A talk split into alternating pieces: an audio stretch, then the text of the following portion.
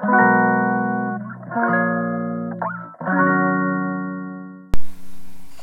んにちは。ヨガじゃない話倉本々子です。今日はですね、えー、久しぶりの配信になりました、えー、よく聞くことなのかもしれないですが大事なことですね。絶対にやった方がいいのに皆さんあんまりやってないことっていうのが最近よくわかるようになってきたのでちょっとお話ししたいと思います。それは自分を知ることです。えーっていう感じですけどこれはね、えー、日頃ここ最近ねとっても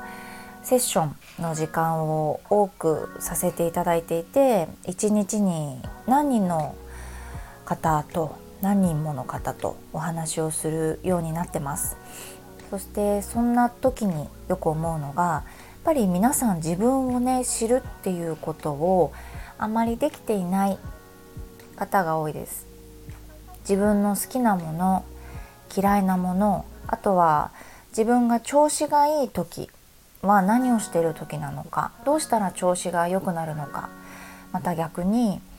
うんどうしてもサボりたくなってしまう時はどんな時かあとは怒ってしまう瞬間イライラしちゃう時だるくなってしまう時はどんな状態の時なのかっていうのを観察するようにするといろんな方面でいいよっていうことをねお伝えしたいです。まずは、えー、何かお仕事をされている方にはね、えー、聞くんではないかなっていうことなんですが前にもお伝えしたどの瞬間の自分でもベストな状態で見てもらいたいですよねベストを尽くしたいじゃないですか例えば朝一の私だったらいい感じだけど夕方ねたまたまお仕事一緒にした人だとめちゃめちゃ嫌な態度だったりとか言ってることも変わっちゃったりとかしたら良くないんだけどそういうこともありえるかもしれないんですよね。いうのは自分のモチベーションとかうん機嫌を取るとかいい状態に持っていけるのって自分だと思うので。その時に必要なのがいかに自分を知っているかということなのかなって思ってます。例えばですけど私が、えー、昨日かなすごくいっぱい喋ってたんですよね。5人の方とお話をしてか5時間ぐらいかな。45人の方とお話ししてその後夜9時から、えー、授業だったので、えー、養成講座の2時間半ぐらいかなからすごい長い時間しゃべるから今日は特に本当に自分を癒す時間っていうのを合間合間に作らないとなっていうのは思っていてなので、えー、やったことといえばケーキを食べたことあとは、えー、20分のパワーナップって呼んでるお昼寝。これ20分限定です。でもう一つはウォーキングです。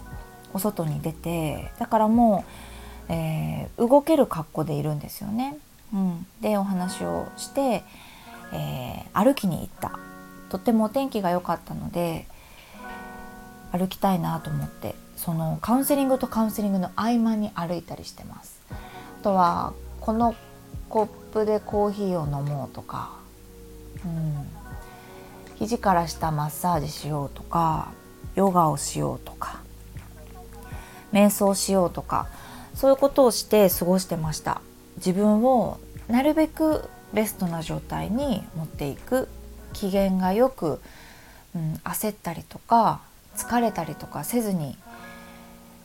やりきるためにそういったことをねしてました。今日ねお話しした方ですごい衝撃的なあの言葉すごい一緒にすごい笑ったんですけど先生と喋ってたら漬物石が取れましたって言ってたんですね。背中とかにこう多分漬物石が乗ってたみたいでそれが話してたらすっきり取れていって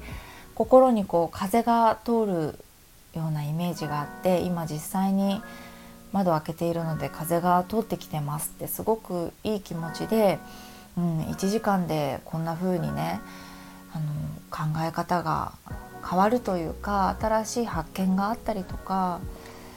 できてとっても良かったですって言ってくれたんですね。漬物石を背中に乗せながら過ごしている人っているんですよね。当たり前にいて本当に毎日いろんな方とお話をさせてもらうけれどももうギリギリいつも一人でこう涙してしまったりとか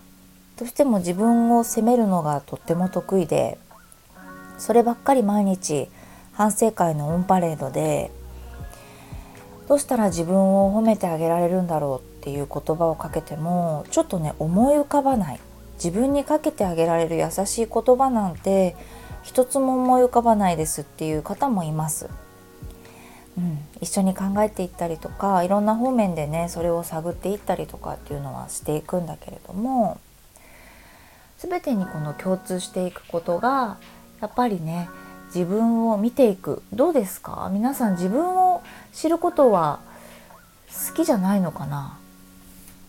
必要なことだと思ってない。っていうのも一つの理由かもしれないし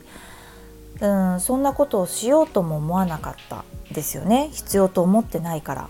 うん。なんか私って何だろうって自分を探ったりとか自分が好きなことを自分でするとかそれがなんかちょっとかっこ悪いですか？それって。なんか恥ずかしいとかナルシストとかそういう印象を持ってる方もねいるんですよね。でもでも、えー、お仕事ビジネスでも、うん、エネルギーを上手に回すっていうことでも大切なことだし子育てでも、えー、大事ですよね。ベストな自分でいるフラットな自分っていうのを知るためにもいい自分悪い自分っていうのを知っていくことで真ん中っていうのが見えたりするから子育てや人間関係でも大事だったりするのでうん自分を知るっていうことを皆さんにねしてもらいたいことだなっていうのは思ってます。またパートナーシップだったりの観点から見ても自分を知るっていうこと結構ね、えー、いいことだなって思いました先日私誕生日だったんですけどプレゼントはねこれが欲しいっていうのは言ってないんですけど家族旦那さんと子供2人が選んでくれたものが本当に私が好きなものなんですよ。それがすごいなと思ってなんとなくずれてたりとかえいらないっていうものもなんかお土産とかだったらあったりするんだけど旦那さんからもらったねものとかでいらんなって思いながらやっぱり家の隅に置いとくっていうものもあったりするけどお誕生日だからかなすごくお手紙にも書いてくれてたんだけどとにかく物欲がないからって私が欲しがりそうなものっていうのを3人で想像して探す旅に出てますみたいな手紙だったんだけどあーこれがあったら便利なのになって言ってたことを覚えててくれたりとかあと食べ物の好み。一つチーズケーキ一つとってもこのチーズケーキの方が好きだ好きそうだよねとかなんかとにかく全部が私が好きそうなものだったんですよ。これって結構すごいなって家族がそれを分かってくれてるっていうことが改めて当たり前じゃないじゃないですか。すごく興味を持って見てくれてないと難しいしまた私もね自分で表現していないとこれって難しいんだなって何が好きとかこのチーズケーキのこの感じが好きだけどこっちは好きじゃないとかいろいろ言ってるんだと思うんですよね いつも好みを。私はこれが好きだよっていうのを子供にも特に言ったりとか時間の過ごし方もそうだしここに行くと幸せな気持ちになるとか、うん、こういう風景が好きとかこういう食感が好きみたいなことをちょっとうざいのかな？一見うざそうですよねそんなこといっぱい言ってるの。でも私が私をすごく知ってるからそれを家族にやっぱり共有あのしたい。むしろ子供のこともね知りたいし旦那さんのことも知ってて、うん、あのうまくいくこともあるんだなってこの誕生日のプレゼントでね改めてあ自分を知るってないと伝えられないしそれが伝わってママってこれだよねって3人でこうなんかウキウキしながら探してくれてたっていうのがすごく想像ができたからあ良かったんだなって思いましたまずは自分を知るところからですけどどんな一番ね最初に言ったようにどんな時に機嫌が良くなるか、うん、どんな時に逆に悪くなるかそしたらそこにねフォーカスしてまた見てみると良かったりするんですよね。あいつも6時ぐらいじゃないとかあれなんで6時ぐらいにこんな感じになるんだろうとかあれぼーっとして携帯触ってる時間があるからだよねとかもう疲れが本当に溜まっていてやらなきゃいけないことに追われてる時間そっから夜まではとかだから機嫌が悪いのかなとかそこちょっと変えられるかなとかっていうふうなあ思考の流れっていうのかなになるとちょっといいのかなって漬物石もちょっと小石ぐらいになるかもしれないし、うん、毎日毎日繰り返される